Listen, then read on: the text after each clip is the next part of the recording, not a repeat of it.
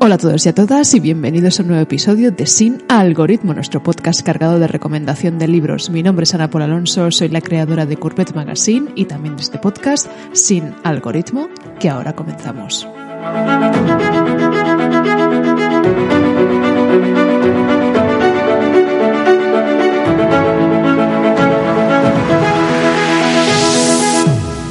Y comenzamos, y comenzamos con un programa cargado de libros preciosos y seguramente de algunos de los mejores libros del año. Os voy a hablar hoy de Hamnet, de Margie O'Farrell, del grupo de Mary McCarthy, de Lavinia, de Ursula Le Guin y también de la escritora indómita de Mary Oliver y unos cuantos más que os iré desvelando. Pero comenzamos mirando a un libro que se publicó hace ya tiempo, pero que es de esa clase de libros que se lee y se vuelve a leer y al cabo de unos años regresas a él y es como si lo descubrieras por primera vez. Me refiero a Tea Rooms de Luisa Carnes, que aquí nos trajo, bueno, más bien rescató del olvido hoja de lata.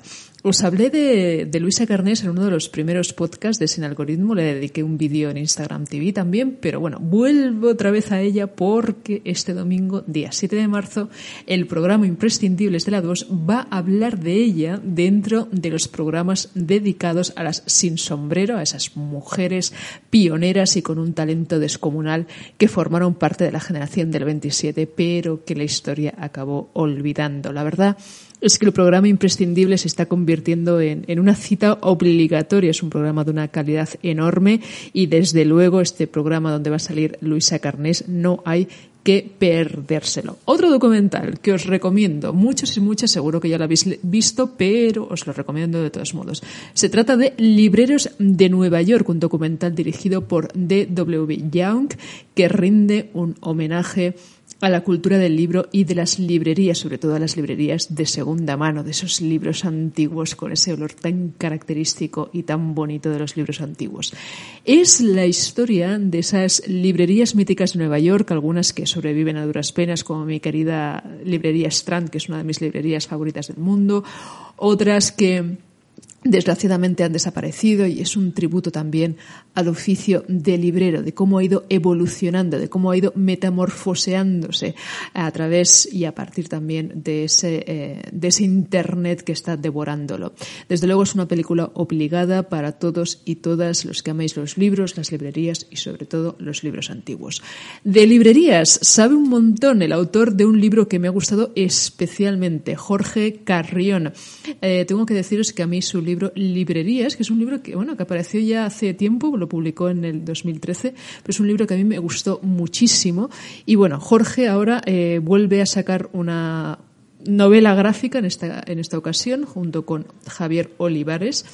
Y bueno, es una novela gráfica que, bueno, trata de la que es probablemente mi librera favorita de la historia, de Sylvia Beach, la famosa creadora de Shakespeare Co. en París.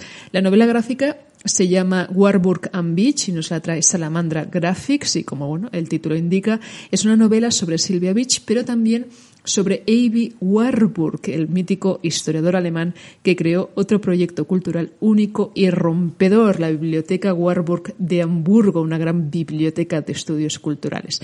También dio forma a un proyecto increíblemente ambicioso, el denominado Atlas Nemosine, una especie de gran collage de enciclopedia visual de imágenes donde pretendía narrar con imágenes y fotografías y sketches y dibujos la historia de la memoria de la civilización europea.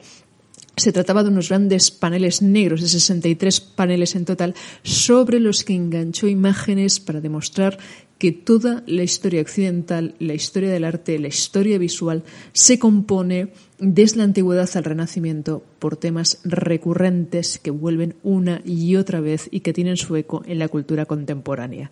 Aquí en el libro de Jorge Carrión y Javier Olivares se plasma esa creación y lo hacen de manera original y también de manera muy inteligente. Para empezar, el propio libro ya es una pequeña obra de arte, es un libro vamos a decir, en forma de acordeón, porque las páginas se pliegan y se doblan. Por un lado está la historia de Sylvia Beach y por el otro el de A.B. Warburg.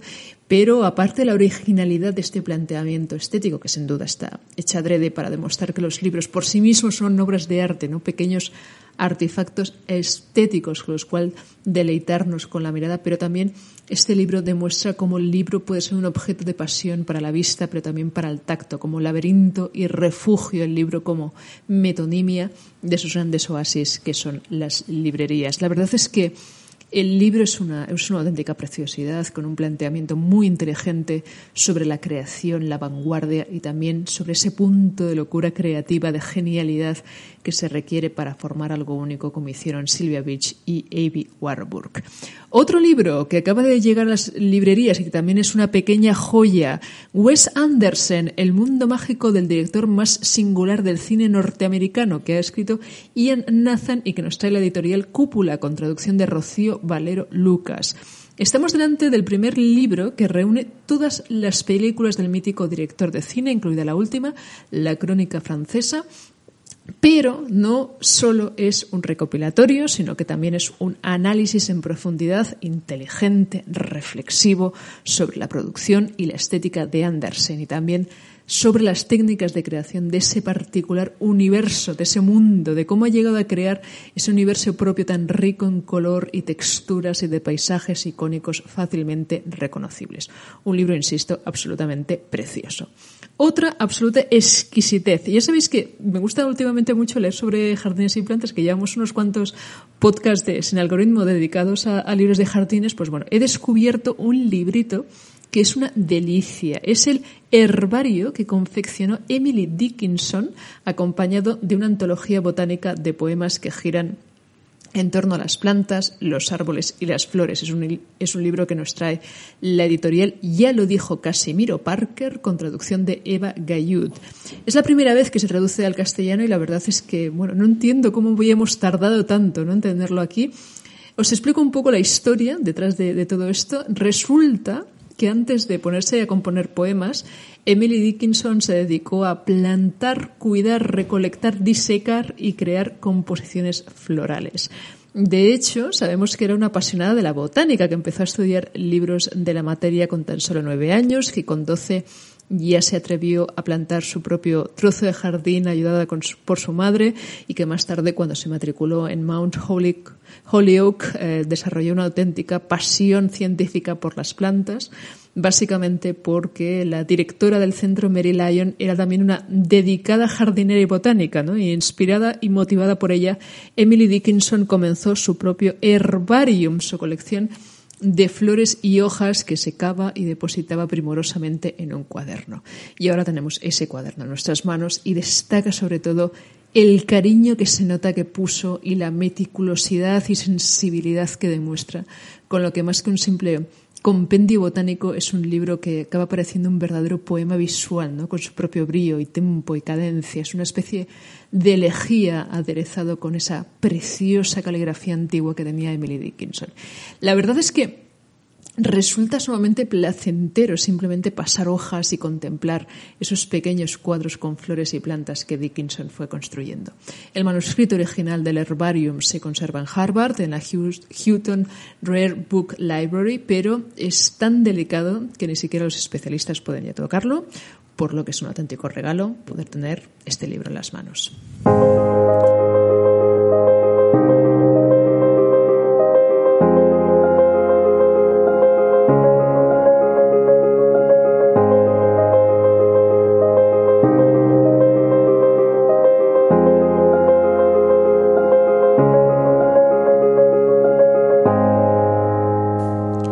Seguimos con el que puede que sea el libro del año. Os hablo ahora de Hamnet, de Maggie O'Farrell, que nos trae en castellano libros del asteroide con traducción, una traducción buenísima, por cierto, de Concha Cardeñoso. Os tengo que reconocer que me leí el libro eh, en inglés el año pasado, por estas fechas, si no recuerdo, porque estaba toda la prensa inglesa y estadounidense hablando tales maravillas del libro que me picó la curiosidad. Los ingleses, desde luego, no se han quedado cortos al describirla.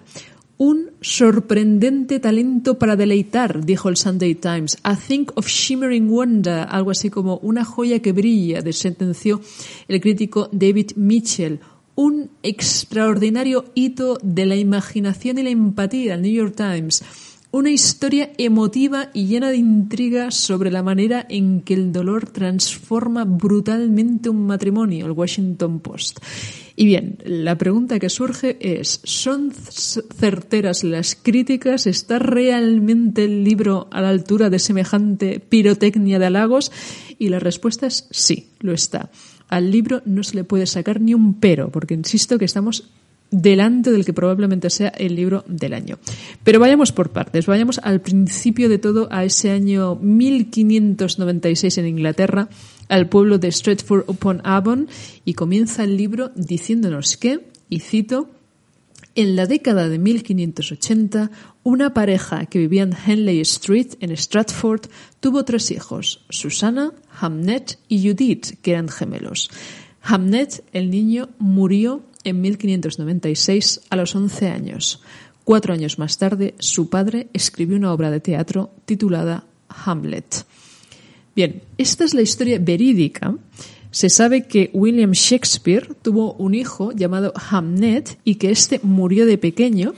Y de hecho, se sabe que empleó una variante del nombre, eh, o sea, Hamlet, para dar forma a su gran obra.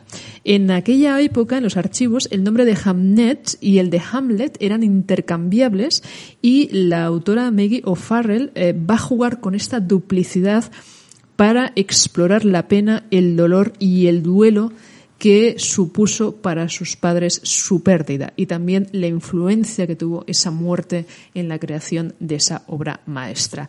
La propia O'Farrell reconoció que descubrió el personaje de Hamnet, el hijo de Shakespeare, cuando estudiaban en el colegio y que se quedó sorprendida al descubrir que era tan solo una nota al pie de página en la biografía de su padre, alguien a quien bueno, los académicos no habían dado ningún tipo de valor a pesar de tenerlo y que a partir de ese momento Maggie Farrell comenzó una búsqueda para saber quién había sido en realidad aquel chiquillo y qué había pasado con él. Y lo que había pasado, y así comienza la novela, es que un día el pequeño Hamnet intentó desesperadamente buscar ayuda porque su hermana gemela Judith estaba muy enferma con fiebre, estaba delirando y no había duda de que podría tener la peste bubónica, por lo que necesitaba que alguien la cuidase, pero estaban los niños solos en la casa de Henley Street, su padre estaba lejos trabajando y su madre también estaba lejos en una especie de huerto y de jardín medicinal que cuidaba con esmero. Solo el pobre Hamnet ah, habría de hacer frente como podía a la terrible peste y a la tragedia, no tarda en cernirse sobre el pequeño. El libro en realidad va sobre el dolor que provoca su agonía y su muerte a sus padres, sobre cómo cada uno de los familiares procesan ese dolor, ese duelo y cómo afecta al matrimonio, en especial la madre, que es en realidad la gran protagonista de la novela. Ella es la gran fuerza motriz del libro, en realidad. ¿no? El libro eh, en el libro se llama Agnes. En realidad no se sabe si era Anna o Agnes Hathaway y Maggie O'Farrell se la imagina como un verdadero espíritu libre, una muchacha distinta y peculiar, obsesionada con la botánica y con los secretos y el poder curativo de las plantas. De hecho, se dedica a hacer eh, misteriosos remedios con sencillas combinaciones de plantas, que son la comidilla de todo Stratford, y hace tintura de pino y sauco y gelatina de romero y menta. Y la escritora O'Farrell la describe como una mujer con una intuición mística, elevadísima, casi sobrenatural.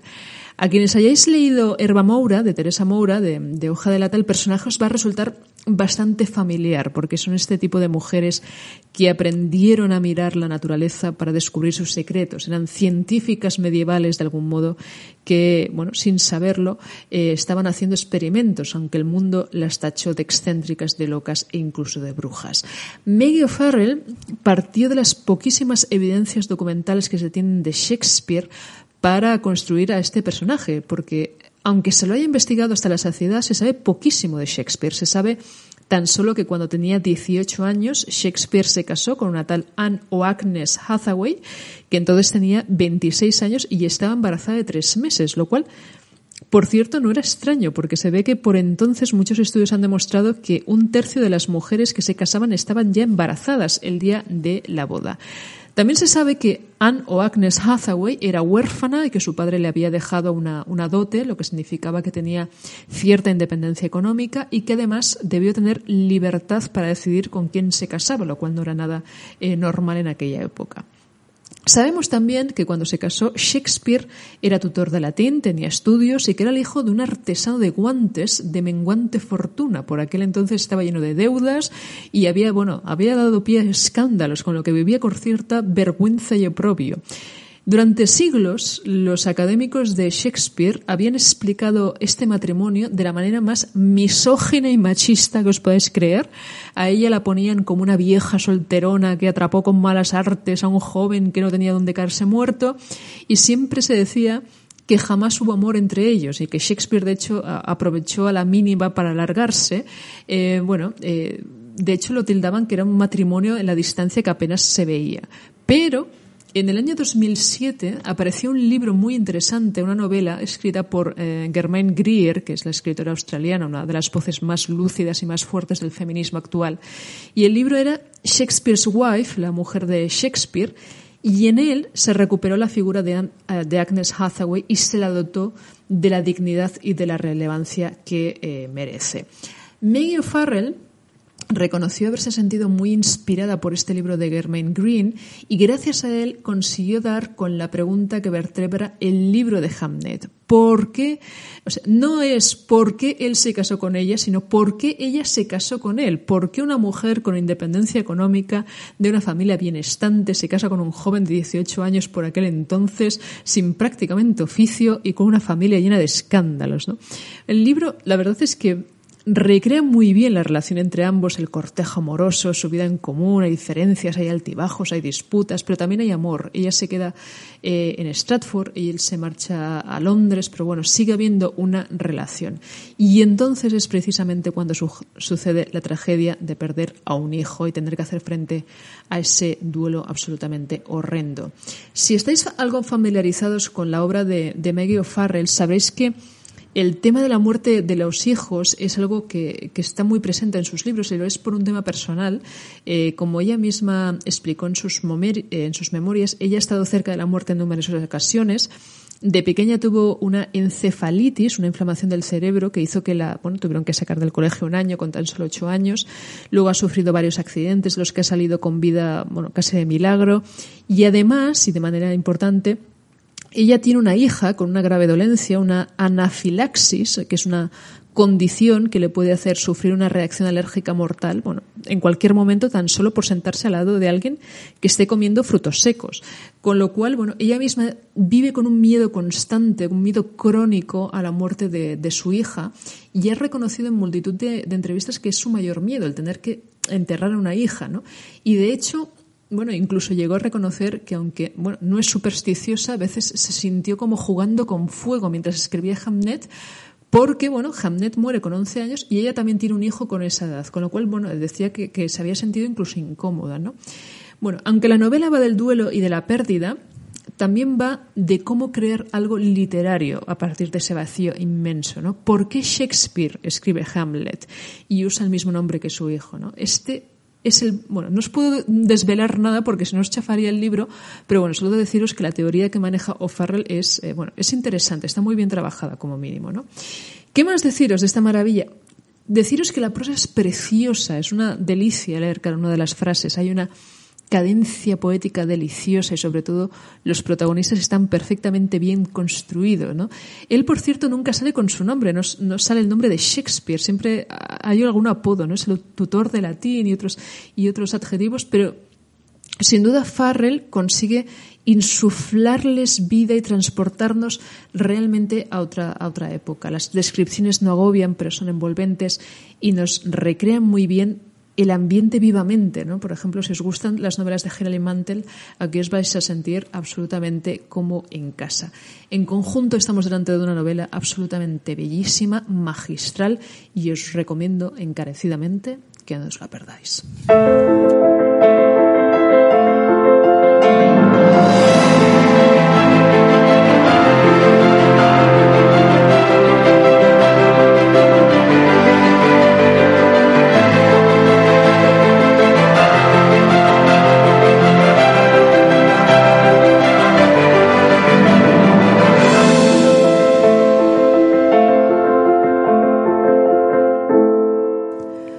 Otro personaje recuperado del pasado, de los márgenes de la historia, de las notas al pie de página de una gran obra, es Lavinia, la hija del rey de Laurentum, que está destinada a casarse con un extranjero. El personaje de Lavinia sale en la Eneida de Virgilio y la fabulosa escritora Úrsula Le Guin la recuperó de los márgenes para darle todo el protagonismo. El resultado fue un libro que ahora nos trae la editorial Minotauro con traducción de Manuel Mata Álvarez Santullano. Es un libro que se publicó originalmente en inglés en el año 2008 y que ve la luz por primera vez en castellano. De nuevo, vayamos por parte, pues vamos a la antigua Roma esta vez, porque fue allí donde el emperador Augusto pidió al poeta Virgilio que escribiera un gran poema épico nacional y Virgilio se inspiró en la Odisea y en la Ilíada de Homero y de hecho aprovechó uno de sus personajes, Eneas, y lo transformó en el protagonista principal.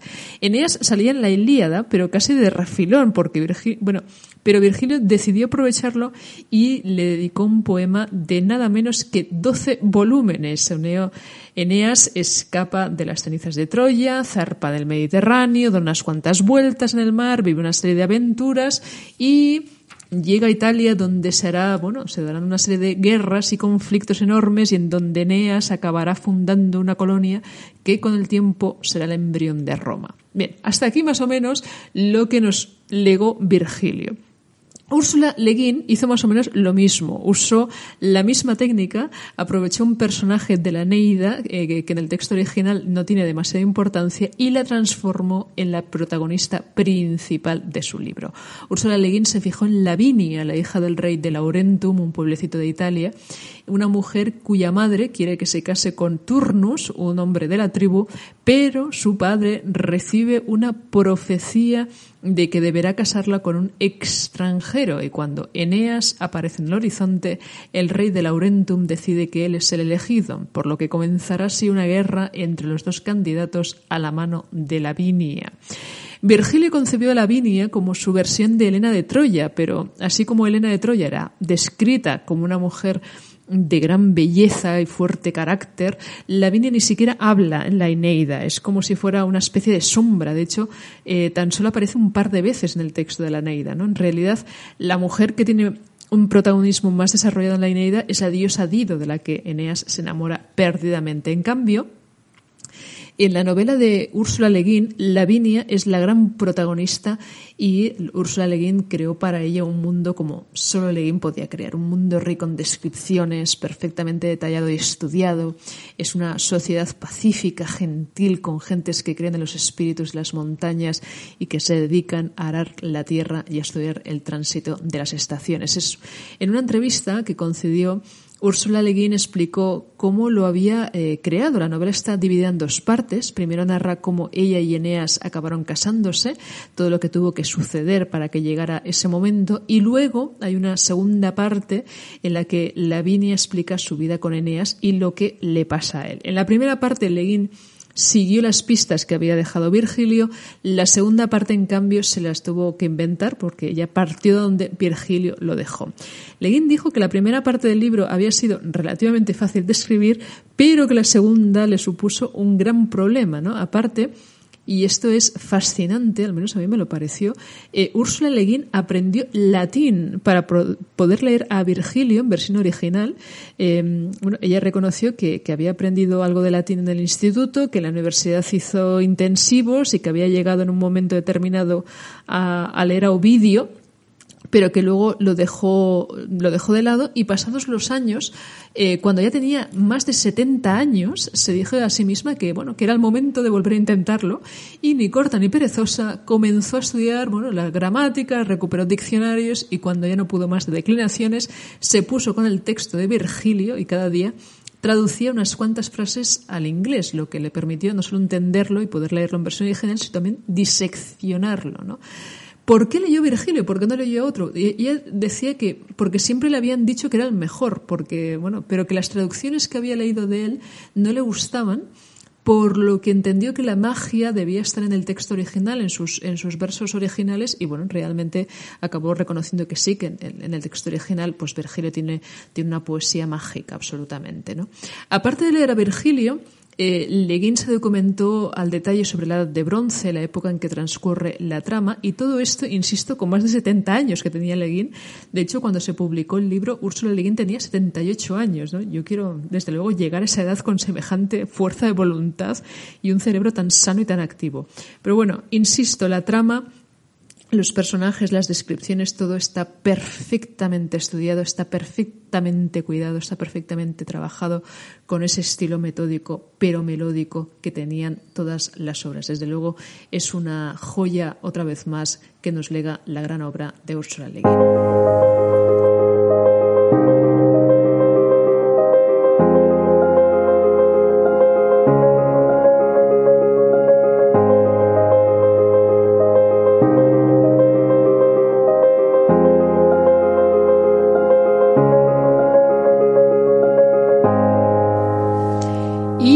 Llegamos ahora a una de mis escritoras fetiches. Llegamos ahora a una escritora que, por cierto, me ha traído muy buena suerte porque fue una de las primeras protagonistas de uno de esos larguísimos artículos de Courbet Magazine. Y os hablo, por supuesto, de Mary McCarthy, porque Impedimenta nos acaba de traer El Grupo, la que está considerada su mejor novela y además nos la trae con una preciosa traducción de Pilar Vázquez. Os tengo que decir que me lo he pasado en grande leyéndola. La verdad es que he disfrutado página, es un libro perfecto para, estas épocas y, bueno, es un libro que, bueno, os tengo que decir que en su momento cuando se publicó por primera vez en 1963 fue un libro muy polémico. De hecho, llegó a estar eh, prohibido en algunos países como Australia, también en algunos lugares de Estados Unidos, porque daba voz a las mujeres y, les daba voz de una manera muy libre, sin tapujos, sobre temas que hasta entonces eran completamente tabús, como el sexo, el amor libre, los anticonceptivos, el aborto. El libro, muy resumidamente, a modo de aperitivo, va de una serie de mujeres que acaban de licenciarse en la muy elitista y muy pija Universidad para Señoritas de Vassar y bueno, temporalmente estamos en la Nueva York de entreguerras y el libro parte de la boda de una de ellas y termina con su funeral. Pero vayamos por partes. ¿Quién fue Mary McCarthy y por qué me gusta tanto? Para empezar, fue la mejor amiga de Hannah Arendt, lo cual ya eh, sin duda dice muchísimo. Pero en vida hay que decir que Mary McCarthy fue bastante odiada y menospreciada. De hecho, fue desdeñada como una escritora de segunda con excesivas ínfulas y demasiado ego. Un artículo en el New York Times cuando murió dijo que sus obras estaban demasiado centradas en estilismos literarios y la periodista del New Yorker Larissa McFarquhar comentó que sus novelas eran fracasos extraños. Simone de Beauvoir, a quien Mary McCarthy odiaba y Simone a ella, de hecho fue famosa en su tiempo la enemistad y el odio que se llegaron a tener, pues bueno, Simone de Beauvoir dijo que Mary McCarthy era tan solo una novelista fría y guapa que devoró a sus tres maridos y a una multitud de amantes en el curso de una carrera cuidadosamente orquestada. Ahí es nada. Pero ¿quién fue realmente Mary McCarthy?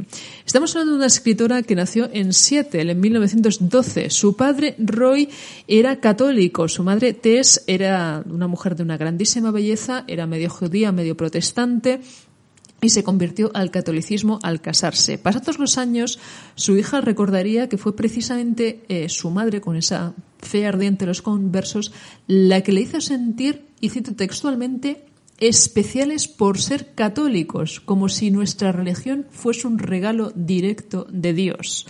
No es de extrañar con semejante fervor que cuando tuvo que poner título a sus memorias, Mary McCarthy escogiera precisamente esas memorias de una juventud católica unas memorias que, por cierto, publicó en castellano Lumen. Los padres de Mary McCarthy murieron cuando ésta tenía seis años y ella y sus hermanos se fueron a vivir con una tía abuela y su marido que los maltrataron hasta límites insospechados. Los azotaban constantemente, les prohibieron leer. Incluso una vez cuando Mary ganó un premio literario en el colegio, le golpearon, la golpearon con una cuchilla de afeitar para que no se volviese engreída. McCarthy fue al Colegio del Sagrado Corazón, donde experimentó una suerte de epifanía al descubrir el sonido de las palabras y fue sobre todo a través del teatro y en especial de hacer del senador romano y conspirador Catilina donde se dio cuenta de que disfrutaba siendo una estrella, lo que le hizo pensar que quizás debía convertirse en actriz. Sin embargo, se acabó decantando por la universidad, se matriculó en Vassar, ese centro posh, muy, muy pijo para señoritas, donde se hizo amiga de Elizabeth Bishop, donde creó una revista literaria rebelde, donde conoció un actor, a Harold Johnstruck, con el que se casaría después de graduarse. Cuatro años después, cuando tenía 25 años, se divorció durante su matrimonio había hecho reseñas para una serie de revistas bastante de izquierdas. Enseguida comenzó una relación con Philip Raff eh, y a los pocos meses se fueron a vivir juntos. Raff era un eh, inmigrante judío de Ucrania que había llegado a Estados Unidos con 14 años y que bueno fundó la Partisan Review que era una de las revistas intelectuales de referencia una revista muy muy de izquierdas. McCarthy comenzó a colaborar con ella pero en la redacción simplemente era la chica de rap y bueno el resto de escritores por supuesto la mayoría hombres no les hizo ninguna gracia la presencia de aquella mujer entre ellos y bueno Benny McCarthy dijo que la hicieron crítica de teatro porque no confiaban en sus habilidades para hacer nada más. En 1938 McCarthy se casó con Edmund Wilson. El matrimonio desde el primer día fue un absoluto fracaso. Wilson era alcohólico, la pegaba con frecuencia, incluso una vez tuvo que ser hospitalizada.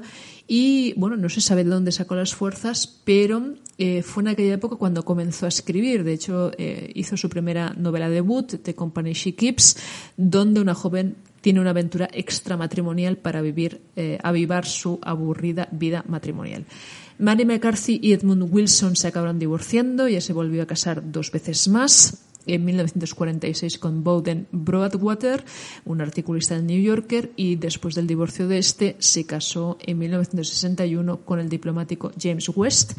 Y esta, esta época, la de sus dos últimos matrimonios, fue la época donde publica sus mejores obras, publicó El Oasis en 1949, que aquí nos trajo Impedimenta, y luego publicó prácticamente un libro cada año y, bueno, en 1963, como os comentaba antes, salió The Group, el grupo.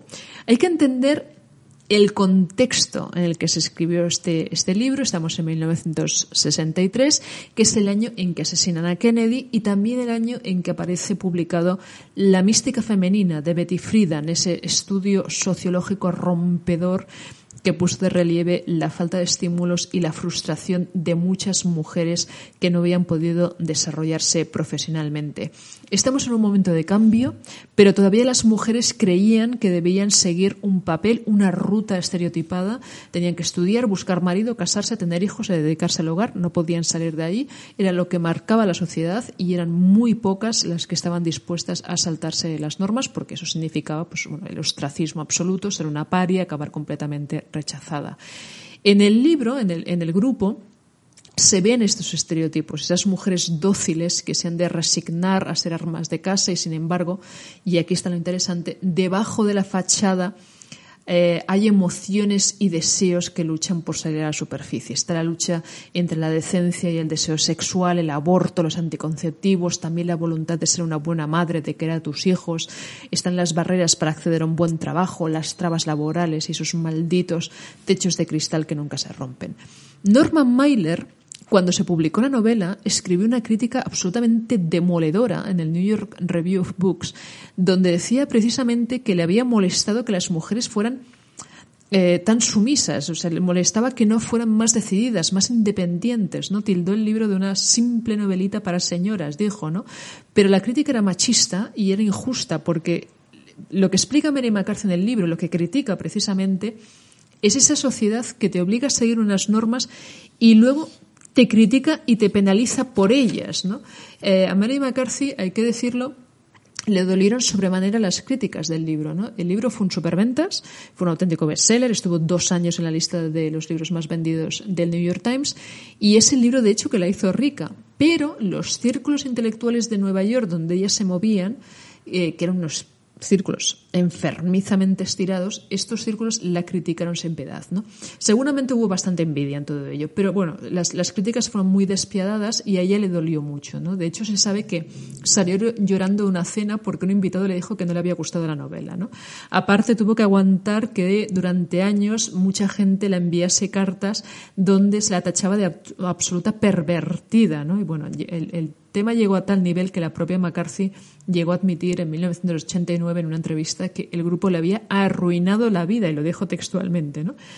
Pero hay que decir en, retrospectiva que fue un libro valiente y sobre todo que era un libro necesario. ¿no? Hay que reconocer que Mary McCarthy eh, no se mordía la lengua nunca, era una muy crítica con todos, con todo, también era muy clara, muy directa, quizás excesivamente directa, lo que le costó muchos odios.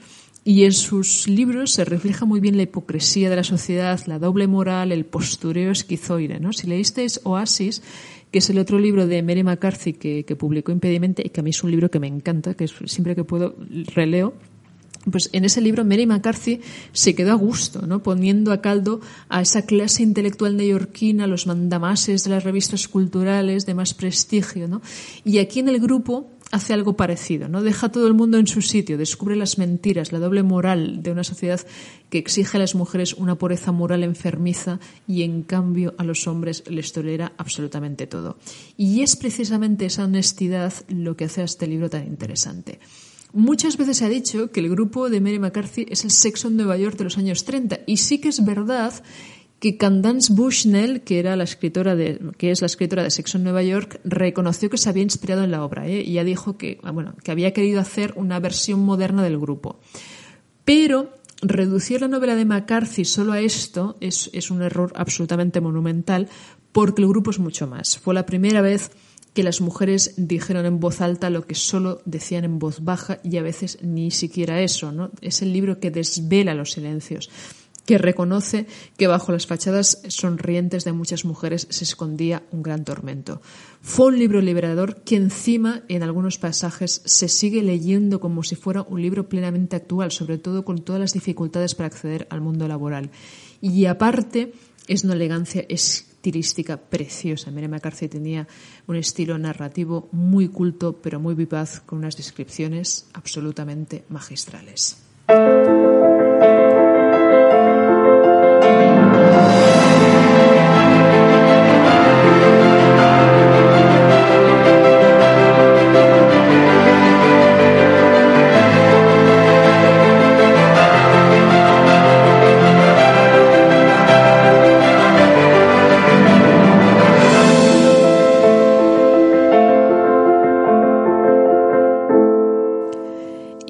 Acabamos nuestro programa de Sin Algoritmo de esta semana con un librito precioso, absolutamente delicioso. Me quedan por leer las últimas páginas, pero ya estoy deseando volver a leerlo. Se titula La escritura indómita y es de la escritora Mary Oliver, que nos trae Errata Naturae con traducción de Regina López Muñoz y prólogo de Elena Medel.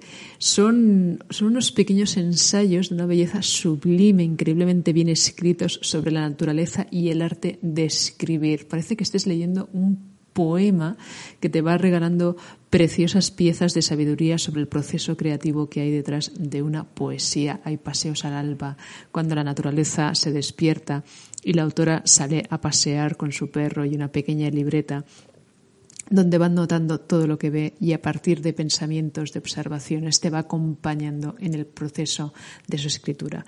Es un libro absolutamente delicioso, una auténtica delicia, sin duda, con la que ponemos punto y final al programa Sin Algoritmo de hoy. Espero que os haya gustado mucho y nos vemos en la próxima entrega. Muchas gracias por vuestra atención.